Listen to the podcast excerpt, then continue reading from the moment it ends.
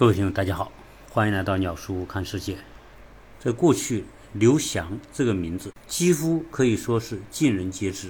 刘翔之所以出名，是因为他是世界田径冠军，为中国的体育事业的突破做出了贡献，所以他算是体育明星，出名很正常。而就在今天，另外一个人名字叫做刘翔峰，就是在刘翔的后面加了一个峰，山峰的峰。不到半天的时间，这个叫刘翔峰的人一下子就成为全国的大名人。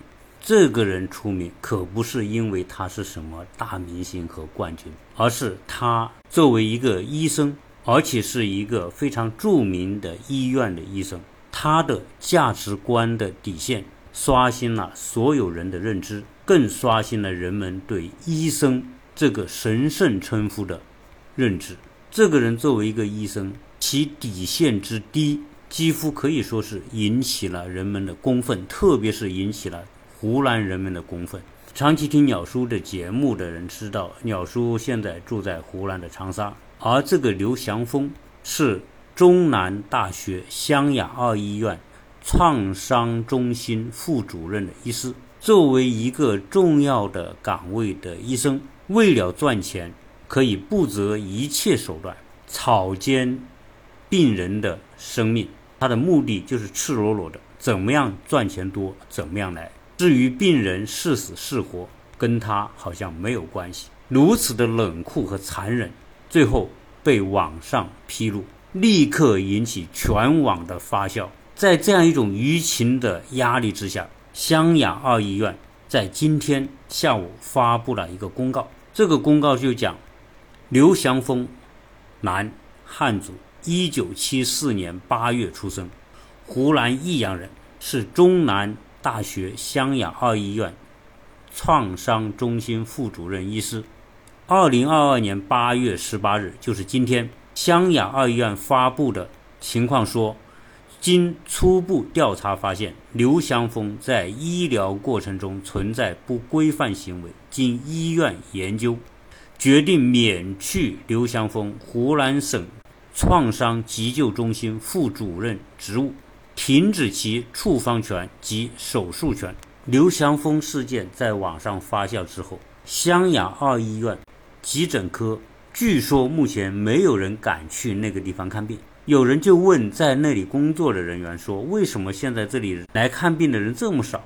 那个医生的回复是：“你们没有看到现在网上。”在发酵的事件吗？湘雅医院在湖南长沙，那可是一个响当当的牌子。甚至有人说，北协和，南湘雅，东齐鲁，西华西，就是湘雅医院在中国的医学界，在医院领域里边，都是一个非常知名的医院，而且有一百多年的历史。这么一个知名的医院，竟然会出现像刘祥峰这样的人。而且作为教授，作为主治医生，那么院方给出的消息是，认为刘祥峰在医疗过程当中存在不规范行为。那我们作为一个普通的医生，就想，不规范行为到底是什么行为？是小的不规范，还是大的不规范？到底它的不规范有多么的不规范？那我们就来看看院方的这个所谓不规范到底有多么的离谱。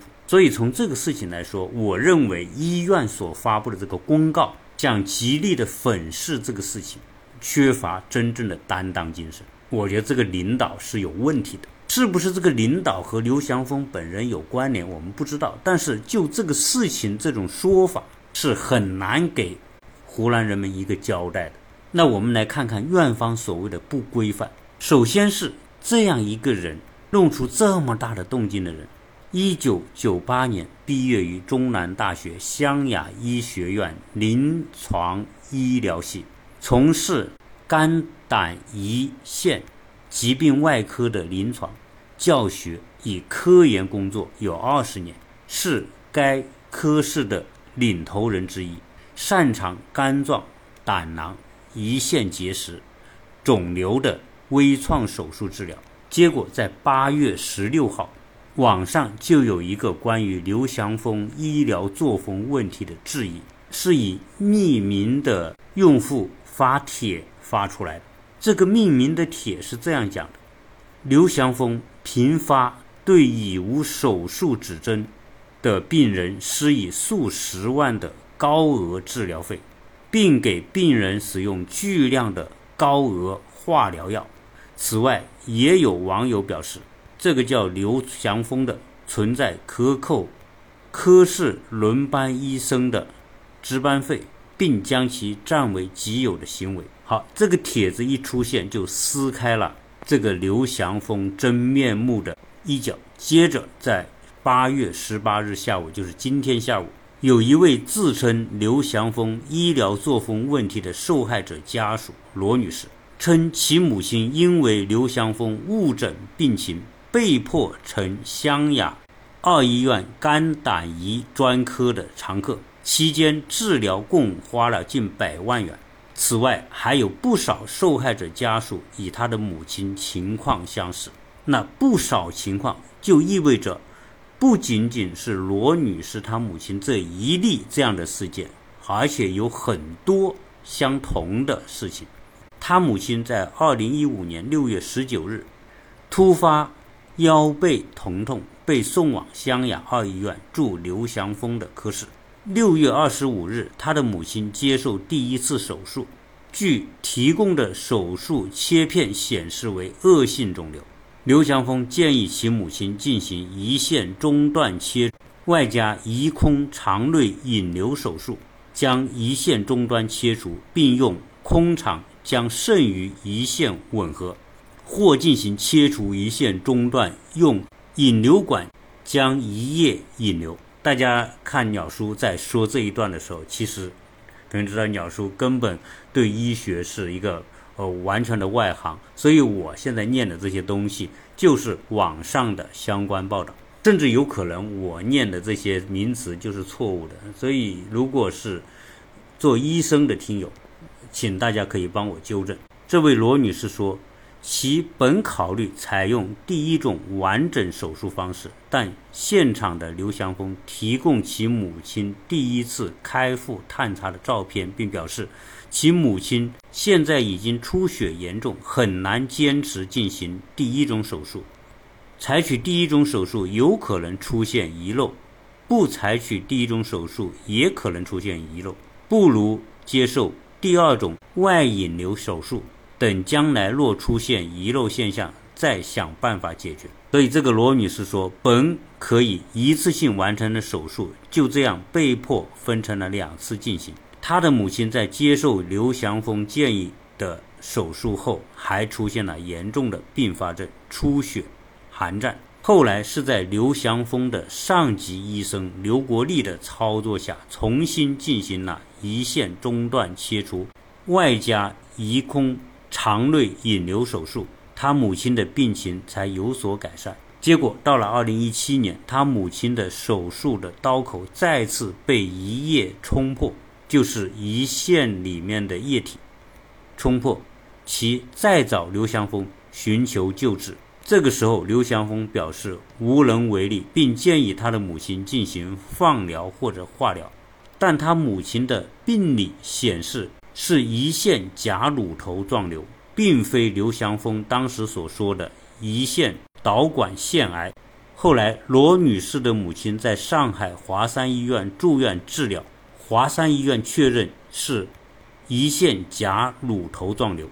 那么，这个刘祥峰到底是个什么样的人？今天网上这件事情发酵之后，我就觉得事关重大，因为这么好的一家医院，竟然有这么龌龊的医生在这里面，而且干了二十年。结果我在网上一查，发现网上就有各种各样关于湘雅二医院针对刘翔峰的事情的一些相关的评论，甚至有很多人可能就是对这个刘翔峰。的工作特别熟悉，甚至有可能就是刘翔峰的同事，所以网上就有湘雅二院的刘祥峰还没有查清楚，医院就要求删帖，可能这些帖都是一些网民所发上去的，结果在网上就出现这样的匿名用户披露出来的帖的内容，其中一个是这样讲：各位领导，大家都很爱院，这里爱院应该意思是爱这个医院。该舆情已在社会层面对医院声誉造成非常不良的影响。既然医院已经高度重视并启动调查程序，望知情人告诉自己的同事或者学生，争取自动删除，否则医院可以申请启动刑侦技术手段查发帖人。追求相关责任，那这个帖就表明湘雅二医院是否想要来堵这些发帖人的嘴，并且发出了这样的威胁。然后我呢就在看这个帖的相关内容，因为这些帖都是一些匿名用户发出来的，当然这里面是真是假我也不知道。但是如果这些发出的内容不是真的，发帖的这些用户是要承担法律责任的。假如说这个刘祥峰没有干那种不规范的事情，这个不规范是打引号的，或者这些发帖的人是造了这个刘祥峰的谣，那这些发帖的人是要承担责任的。其实发这些帖的看得出来，很多可能就是一些在刘祥峰手下实习的那些学生，由于看不惯刘祥峰的行为，就以匿名的方式将这些事情捅在网上。网上的这个留言，我觉得挺有意思。他说，仍有不少湖南的匿名网友没有删除这些帖子，其中有不少是该院的医生。虽然他们都是匿名的，但拿出来的细节还是比较有说服力的。紧接着，这个网友就在下面贴出了粒子事件的详细图，而且还有医生的签名。那这个粒子事件，大家肯定不不知道啊，到底什么是粒子事件？大家听我接着往下讲，这个匿名的用户就披露，这个刘祥峰告诉这些学生，也可能是医生，如何在单侧甲状腺中植入二十一颗粒子。你们看清楚，我只教一次，这些是非常专业的医学的术语。鸟叔本人说实在的也是不懂，但我大概的理解就是，这个刘祥峰。告诉这些医生们怎么在一个病人的甲状腺当中植入这些粒子，而且这个发帖人在后面贴出非常完整的一个图片，只是这个图片的字太小，鸟叔看不清楚。应该大概就是说，植入这些粒子之后，就可以造出一个造出一个病的假象，然后让这个病人知道他病了，然后医生就可以告诉他我要怎么来治你。然后就可以有大把的钞票可以进账。看这个网上的帖子非常有意思，一定都是这个刘祥峰身边的人发出来的。他们说这个刘祥峰经常干的事情就是到各个手术室瞎转悠，四处寻找药结石揣在自己的兜里，然后把患者的健康胆囊切下来，往里面塞进两块结石，拿给家属看。本来这个病人的胆囊是没有结石的，然后他就把从别的地方拿来的结石塞进去，告诉病人家属：“你看他得了结石吧。”大概是这个意思。有时候结石不够用的时候，给九十岁的老太太做胆囊引流的保胆手术，后面打了个括号叫“经常”。这种世界级的创新手术还请来了电视台的采访，后面是括号他请的。为高龄人群保留了以后再得胆囊炎的自由和权利，果真是国际自由主义战士。看得出来，写这个帖子的人是在挖苦这个刘翔峰。这个帖子里还举出了关于这个刘翔峰的另外一件事情，就说二十多年前，这个刘翔峰声称给某胆囊恶性肿瘤的患者做了根除性的切除。让他一直打放疗或者是化疗，患者对此深信不疑，一直听他的治疗方案。结果在某一次门诊复查的时候，拍片子发现胆囊还在。患者和家属用信任的眼神看着刘教授说：“刘教授，你说人会不会有两个胆囊？”第四个事情是这个帖子讲。这个刘祥峰声称，消化道恶性肿瘤的患者做完手术后，把化疗棒直接矿汁在皮下，内管不接血管，相当于打的东西全留在皮下，然后要求患者每个月来打化疗。他亲自上阵给患者注射氯化钠注射液，患者和家属感恩戴德，因为刘教授手艺好，亲自给患者打化疗，而且打化疗一点都不难受，还不掉头发，真不愧是附二院的大教授，水平之高，责任心之重。我是照着这个帖子念的啊，那可见写这个的人对这些事情之了解，你想想。医院、医疗方面都是非常专业的东西。如果不是亲自看到这些东西，你怎么可能编出这些东西来？所以我大概率相信写这些帖子的人，一是刘祥峰身边的人，第二是亲自看到这些事情，或者了解这些病例的详细情况。后来这个帖子继续讲这些事情，院内人尽人皆知。患者和家属纷纷来投诉和打过官司，只不过我刘教授仍然如日中天，可见通天手腕。我附二院遮风避雨，不愧是附院重器。对比 TOP 五的博士新进职工，三年飞迁制走，更别说犯错了，常有刘教授百分之一的行径。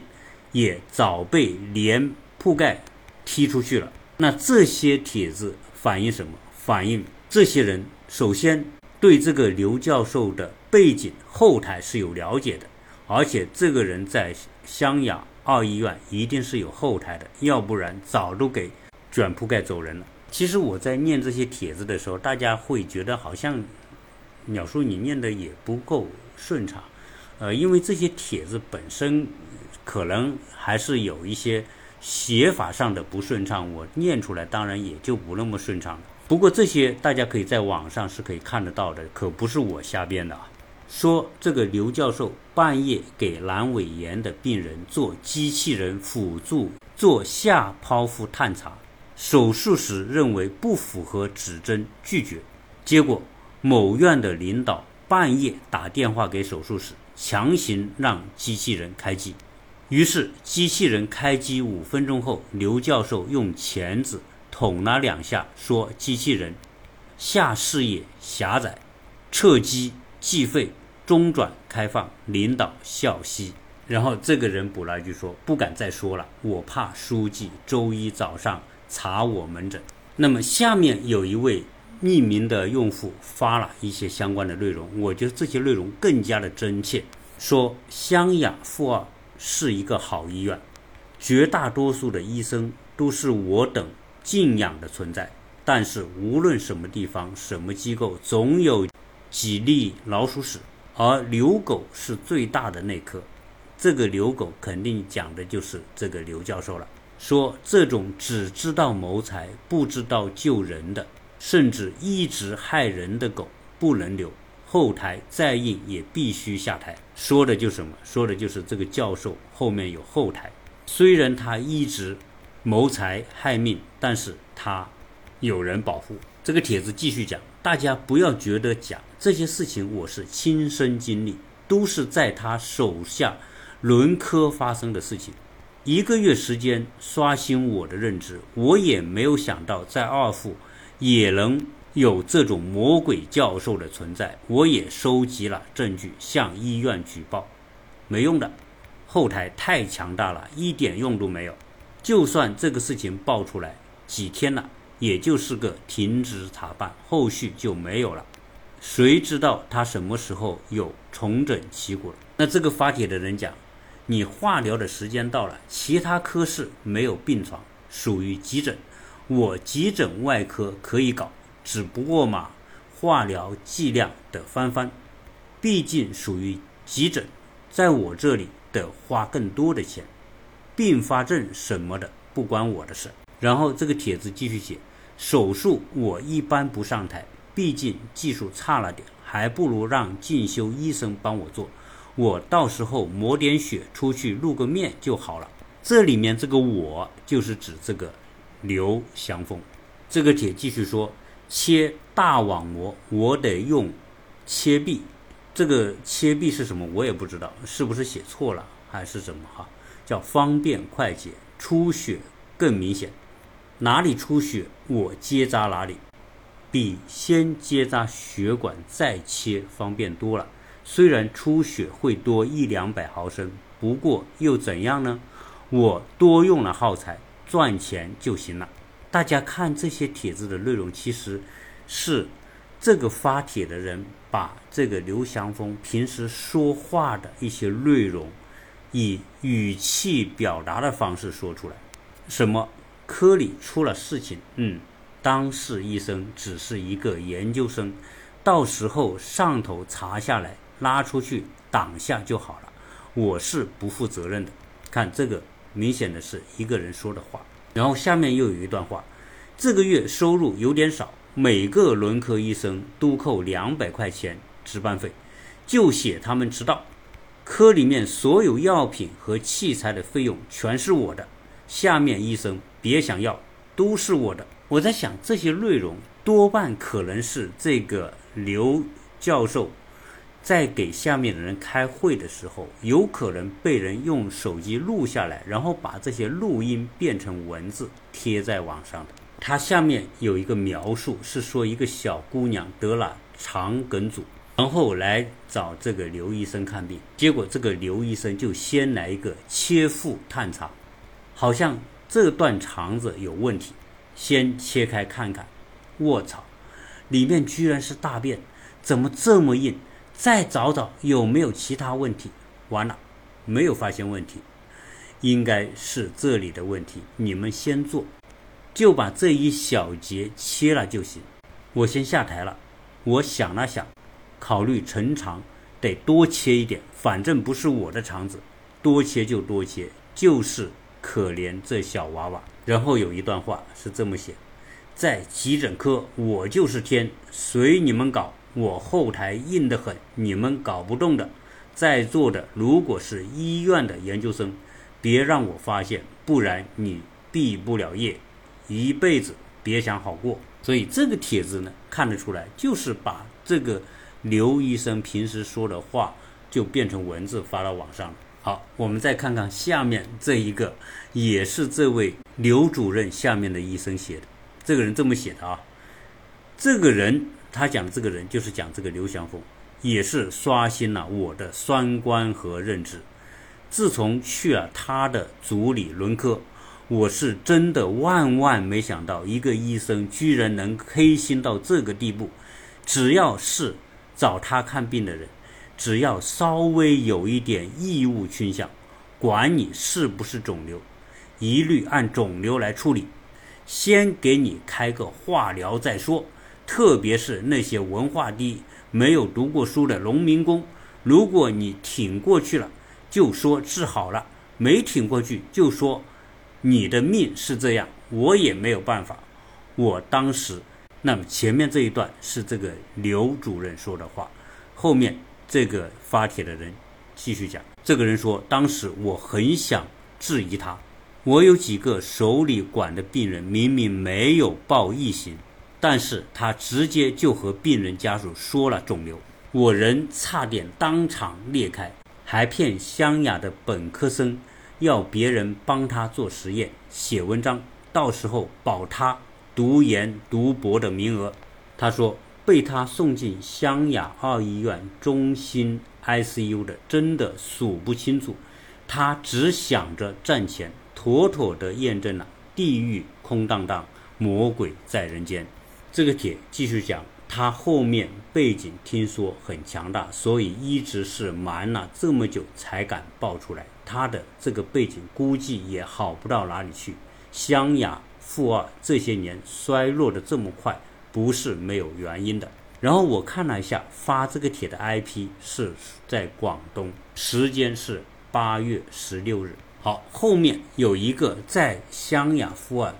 本硕连读的学生也发了下面的六件事情，而且这六件事情是他的亲身经历，而且这哥们在之前已经发了不少内容，所以他写到结束一天的工作，继续补充就是发帖的意思。听说开始搞清查，湘雅二医院的职工不准发帖了，很好，说明确实打到了痛处。这个帖继续说，我感到非常的惋惜，我一直在湘雅医学院从本科读到硕士研究生毕业，至今还有很多同学在湘雅二院读博。当初我就是网红刘教授身后小小的一个实习同学。至今我感到错愕，刘教授可以把所有的病人当成赚钱敛财的工具，而且直到我毕业之后，还能不断从同学口中听到刘教授的新消息，而且变本加厉。这个刘，专门在半夜三更到病房突袭，吓唬病人说不连夜做手术会有生命危险。在病人和家属面前表演自己认真负责，然后不管我们这些小医生是否要休息，全部轰起来做手术。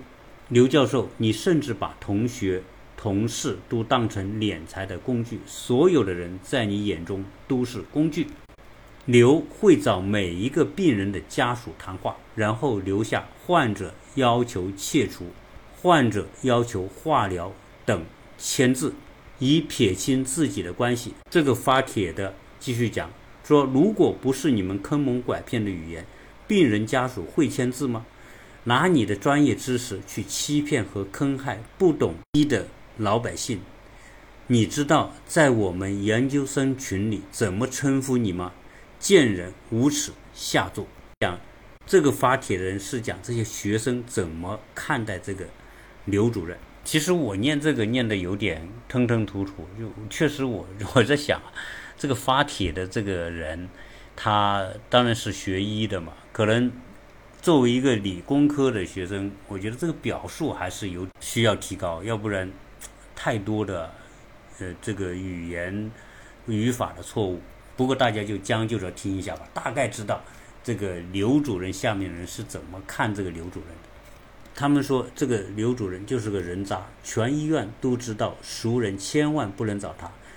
党员投票能全体反对，就是这样一个受全体同事反对的人，居然能一路上升。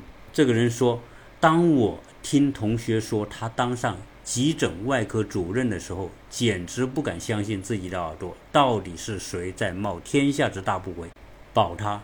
是谁给他这么大的能量，这么大的胆子？因为发这个帖的是个学生，他在后面写了一段，他说：“本院调查都是狗屁，有血性的湘雅人，所有湘雅毕业生们行动起来，这种人渣不彻底根除，全天下湘雅毕业生都要跟着遭人唾骂。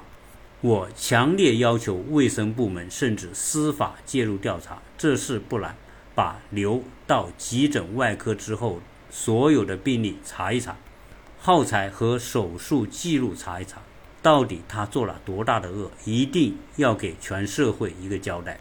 所以我在这个网上看这些帖子的时候，我发现这个人真的太神了，创造了无数多的由事故构成的故事。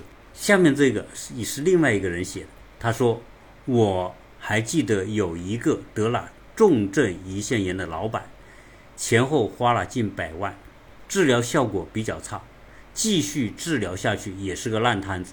家属对医院有意见，这哥们，再说这哥们就是这个刘祥峰，一看要砸在手里了，直接分头找患者的老婆和患者的弟弟谈话，成功利用老板的遗产分配挑起双方的猜忌，结果家属内讧。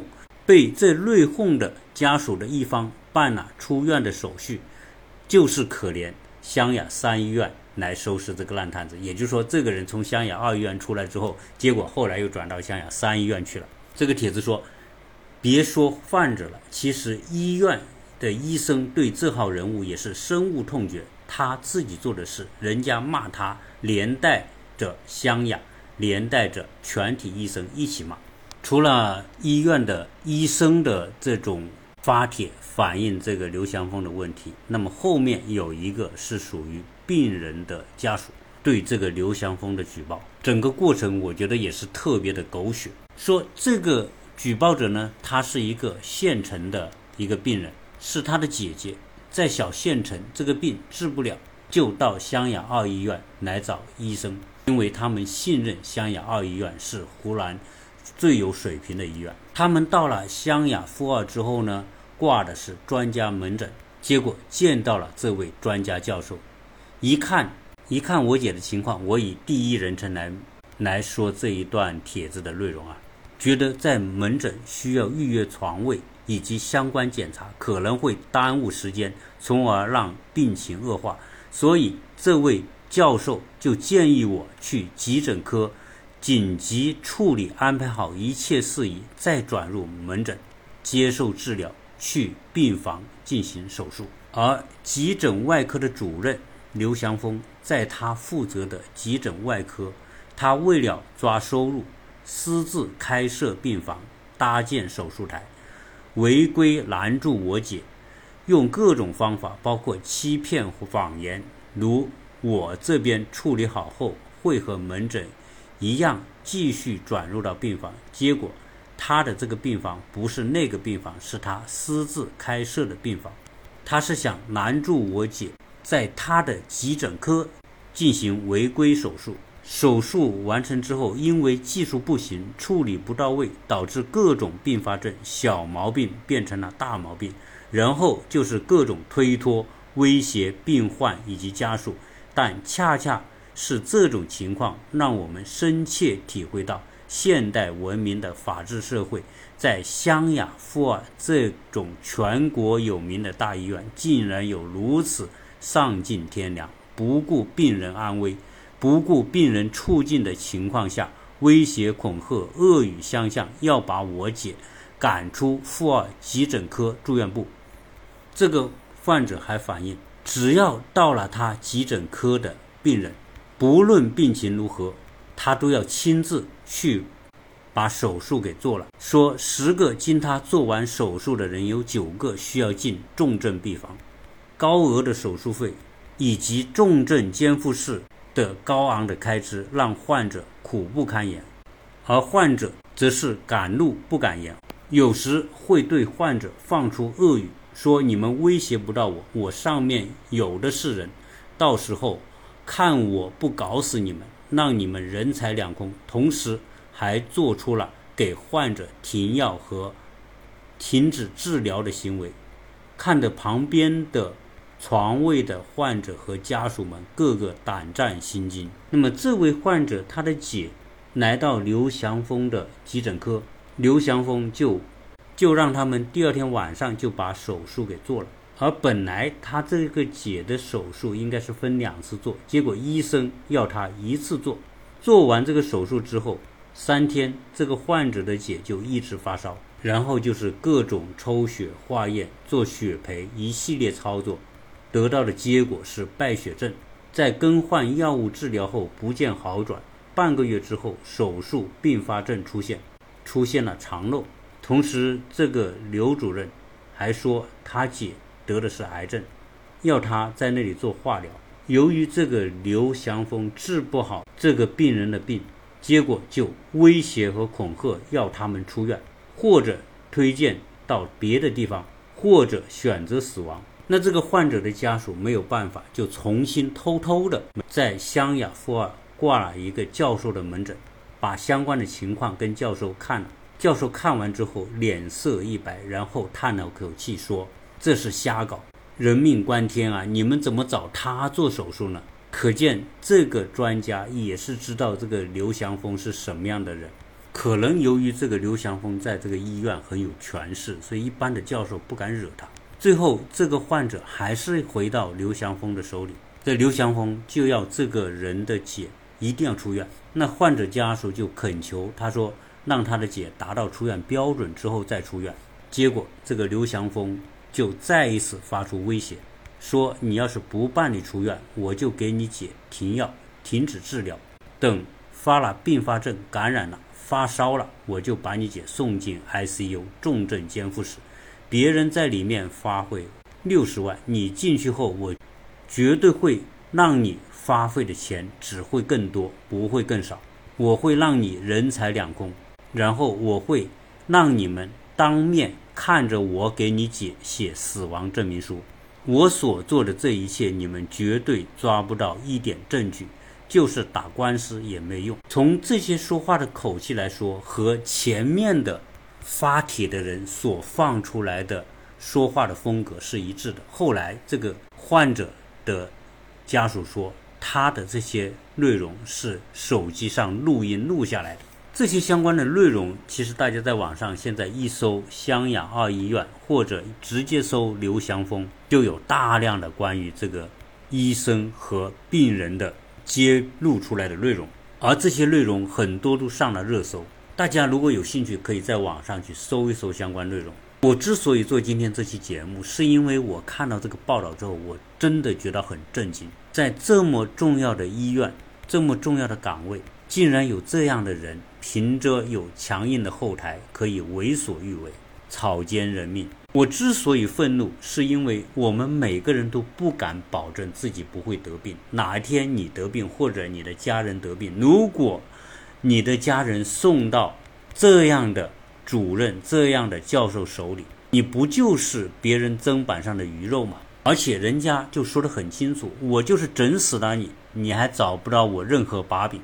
如果你面对的是这样的医生，你的结果不就是人财两空吗？所以这件事情，我相信，虽然有很多人想把它摁住，但其实已经摁不住了，因为这个网啊来得太快，只要一个爆炸性的帖子上去之后，立刻全网就知道了，而且马上上热搜。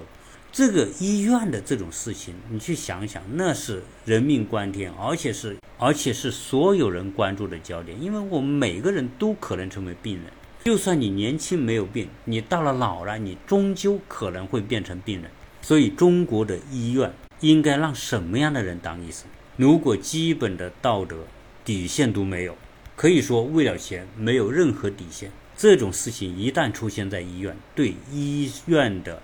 声誉是多大的杀伤力？那么接下来在湖南，在长沙湘雅有三个医院，就是中南大学、附湘雅附一、附二、附三。所以这件事情我挺为湖南人民、为长沙人民担心的，因为湘雅附二自然有一个刘祥峰，而且这后面是有后台，那这个后台的管理医院也是没有道德底线的。可以把一个这样的人安排在这样重要的岗位，那么除了这个刘祥峰之外，还有没有第二个刘祥峰、第三个刘祥峰？湘雅这么多的医院，有多少个刘祥峰在那里利用医生的权利敛财？这是我关心的事情。虽然说湘雅附二，我们也看到网上说，啊，要求大家删掉这些帖子，是因为他们害怕网上的舆情的海啸。给他们带来的压力，甚至有可能这些后台在这种舆论的冲击之下就会原形毕露。其实有时候我们说中国的医患关系，确实不排除有很多的医患关系是来自于患者家属的不合理的诉求。但是当你要看完这个刘祥峰的所作所为之后，你难道可以说在医患关系当中没有医生方面的责任吗？没有医院方面的责任吗？其中有一个发帖的人讲，只要把刘祥峰过去所做过的病人的手术、所采购的材料的清单认真的审查一下，就会知道这里面有多少的问题。同时要审查一下，到底这个刘祥峰后面的后台有多硬，那个后台从刘祥峰这里拿了多少的好处，甚至这个刘祥峰可能就是那些后台的白手套。其实，作为一个普通的人，不管你是什么职位、什么岗位、做什么工作，在医生面前，所有的患者绝对是弱势群体。如果国家不在治理医生队伍方面下大力气，不真正做到医生是患者心中的白衣天使，那么后面的医患的冲突还会源源不断。我不知道有多少的。湖南的听友或者长沙的听友听了我这期节目，你有什么感受？甚至有可能我们其中的听友就认识这个刘祥峰。我们特别期待这个事情，政府会高度重视。不光湖南的医院、湖南的卫生部门要重视，全国的卫生部门、都应该重视这种现象。对于全国的这些医院来一个彻底的整顿清查，将那些没有道德底线、没有治病救人精神的，应该清除出医生队伍。我相信这是全国所有老百姓的呼声。这期就聊这么多，谢谢大家收听。